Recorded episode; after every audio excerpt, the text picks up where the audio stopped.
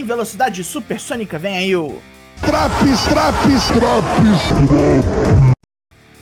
Sou o Douglas Vingo do Four Corners Wrestling Podcast. Vem comigo o AW Rampage 17 de setembro em 5 minutinhos e alguma coisa.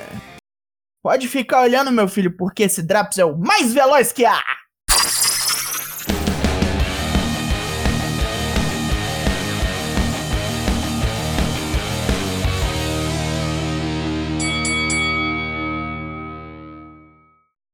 Em Newark, Nova Jersey. É porrada de tag para abrir. Luta 1, Butcher and the Blade versus The Lucha Bros pelos títulos de tag. Várias manobras loucas de tag jogadas para lá e para cá, com os açougueiros segurando a onda contra os mexicanos vatos muito loucos. O Matt Hardy do lado do ringue para atrapalhar, os hermanos de lucha começam a tomar uma ruim, mas Penta el Cero Miedo reverte a putaria jogando Blade em Butcher com Monkey Flip. Ray Fênix vem em seguida, dando um salto mortal por cima de Butcher e aplicando um suplex com ponte boçal de bonito. Spike Fear Factor em Blade parece ser o prego no caixão dos açougueiros, mas Butcher vem voado e derruba todo mundo. Blade amarra a máscara de Penta no canto do ringue e os dois partem para cima de Fênix com tudo. Penta larga a máscara lá no canto mesmo e mete um super kick em Blade, enquanto Fênix converte sua situação ruim numa Hurricanrana. Os irmãos Zero Medo continuam campeões.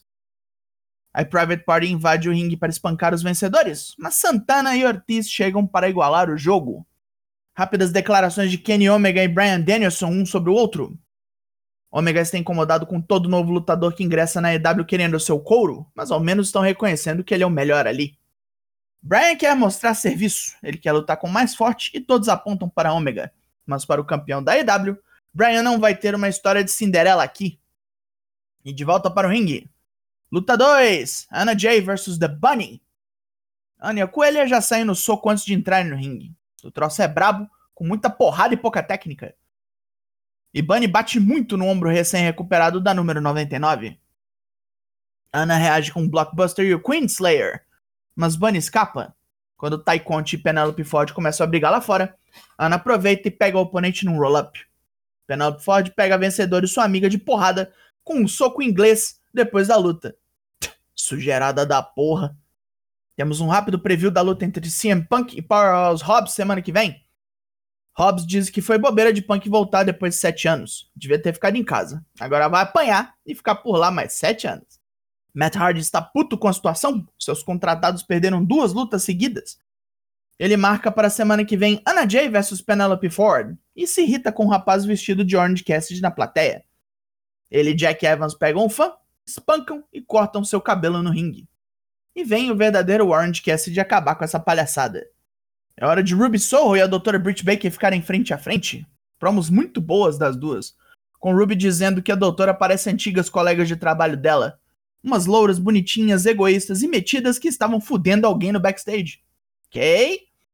Britt devolve que Ruby não fugiu do seu último emprego. Ela foi demitida mesmo. Mas para Ruby, foi a melhor coisa que aconteceu, pois agora ela está no lugar da hora e quer que Brit olhe bem para ela. Se ela conseguir ver alguma coisa, já que está puxando muito o saco de Tony Khan. E daí pra frente, meu filho, é porrada, com Brit tentando bater em sua rival com seu cinturão e tomando um passa fora. Podem procurar para ver esse segmento que ele foi muito bom. Fuego del Sol se sente confiante, apostou o carro na luta, porque sabe muito bem que pode derrubar Miro com seu torneiro DDT. Já o campeão TNT não está contente, pois cansou de bater nesse cara. Vai comemorar mais uma vitória com Deus no céu e sua esposa na terra. Main Event!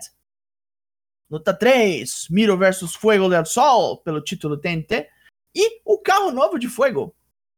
Fuego mantém distância e luta bravamente, mas, bom, olha o tamanho do outro cara, né? Mascarado usa muito bem os arredores do ringue e táticas aéreas, e Miro responde sempre à altura, depois de tentar um enforcamento pelas costas e brigar muito para conseguir um DDT, Fuego enfurece o campeão e morre com um par de chutaços na cabeça. Vai ter que voltar de carona pro hotel, Fuego. No pós-luta, Miro tortura Fuego com Game Over enquanto enfia as chaves do carro em sua boca. Sammy Guevara vem salvar um amigo e talvez tomar seu lugar na rivalidade com Miro. E acabou. Pontos positivos. Honestamente, foi tudo de qualidade, tudo certinho, como sempre tem sido. Tag match de abertura, Energy de volta, Ruby Rich Baker na troca de insultos. Mas, Pontos negativos. Minha impressão é que estavam bem mais preocupados com o Rampage maior da semana que vem. Fora isso, eu ainda tô meio azedo com o Ed Kingston falhando em tirar o TNT do Miro. Então eu não gosto muito do Sammy Guevara entrando aí nessa cena. A nota desse Rampage é. Os tambores. 7 de 10.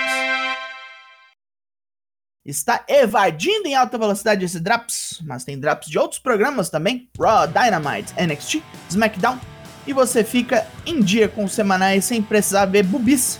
Eu acho que é lucro. Eu sou o Douglas Jung, nós somos o Four Corners Wrestling Podcast e eu volto na semana que vem. Logo mais tem mais e até. E passei de fase! Haha!